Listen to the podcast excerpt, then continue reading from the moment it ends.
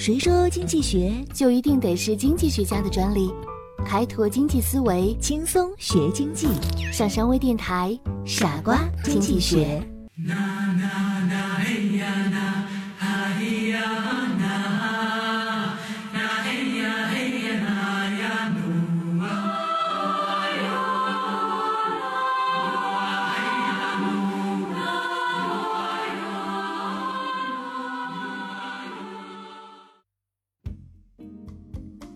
在德国史诗小说《尼伯龙根的宝藏》一书中，有一位屠龙英雄，叫做齐格飞。他英勇无比，力大过人。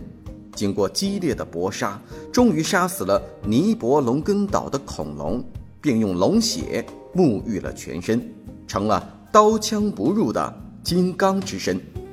可是，因为当时他的后背沾了一片树叶。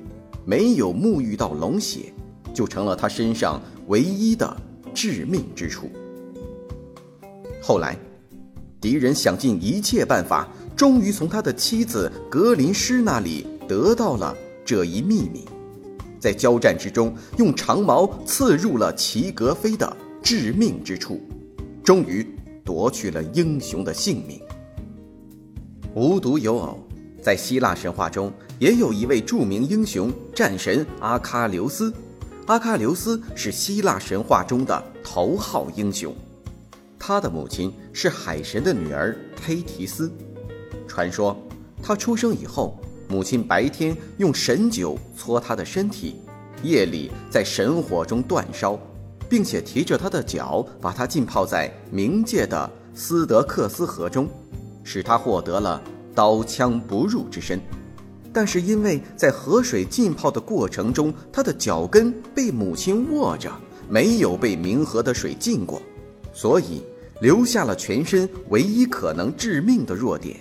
阿喀琉斯长大后，在特洛伊战争中屡建功勋，所向无敌。后来，特洛伊王子帕里斯知道了阿喀琉斯这个弱点，就从远处向他发射暗箭。帕里斯是位神射手，很多希腊英雄都死在于他的剑下，因此这一箭正好射中阿喀琉斯的脚跟，这位大英雄瞬间毙命。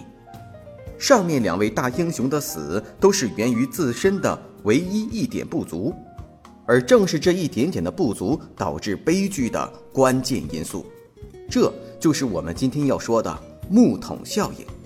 木桶效应又称水桶原理或短板理论，内容是：一只水桶盛水的多少，并不取决于桶壁上最高的那块木板，而仅仅取决于桶壁上最短的那块。根据这一内容，有两个推论：第一，只有桶壁上的所有木板都足够高，那水桶才能盛满水；其二。只要这个水桶里有一块不够高度，水桶里的水就不可能是满的。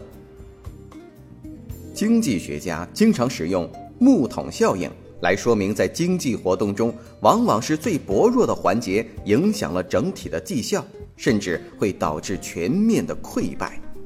所以，在资源配置的过程中，要实现配置的最优化，往往要在薄弱环节上下功夫。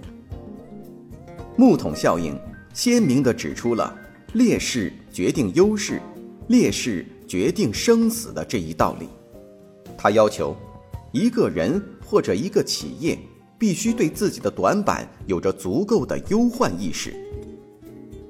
如果你是管理者，那么你就要注意，个人有哪些方面是最短的一块，你应该考虑尽快把它给补起来。如果你所领导的集体中存在着一块最短的木板，你一定要迅速将它做长补齐，否则它给你的损失可能是毁灭性的。更进一步，我们就可以发现，相对于短板而言，其他高出的木板是没有意义的，甚至高出越多，材料的浪费就会越大。因此。要想提高木桶的容量，就应该设法加高最短的那块木板的高度，这是唯一的途径。木桶效应还可以做进一步的引申，从经济学中的资源配置的角度来讲，把长木板和短木板放在一起做成一只木桶，也会造成资源的极大浪费。在这里，长木板起到的作用等同于那只最短的木板，长木板比短木板长出的那部分资源没有发挥任何效益。相反，如果把长木板放在一起，把短木板放在一起，做成两只木桶，那么资源将得到最大限度的利用。这一点也就是著名的“鞋底鞋帮同时坏”的道理。假设鞋底是用短木板做的，穿不了多久就会坏了，那么用长木板做的鞋帮也同时失去了作用，就造成了资源的浪费和低效率。如果鞋底和鞋帮都用长木板，那么经久耐用，还可以卖出一个好的价钱；如果两者都用短木板做，那么就卖一个低一些的价钱。从整体上来看，社会资源得到了最优的配置。在我们的职业生涯中，木桶效应的原理照样适用。通常，大多数人认为，一个人的成功取决于他的优势，他的专长。比如，一个歌唱家的唱功取决于他天生就有一副好嗓子；一个画家的成功取决于他对造型和色彩的敏感；一个作家的成功取决于他对生活的洞察力和对文字的感受力；一个企业家的成功取决于他有过人的才智和胆略，这无可厚非。